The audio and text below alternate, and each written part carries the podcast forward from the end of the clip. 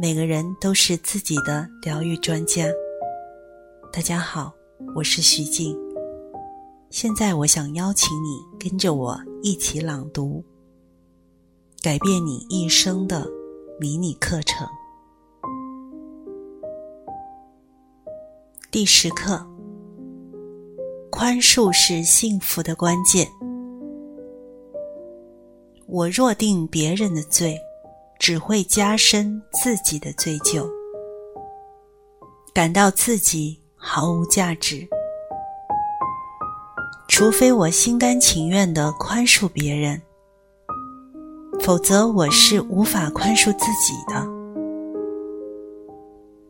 无论我认为别人对我做了什么事情，或者我自己做过些什么，全都无妨。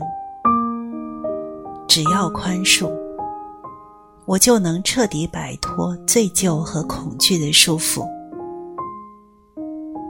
今天，我决心彻底放下过去对自己和他人的错误看法。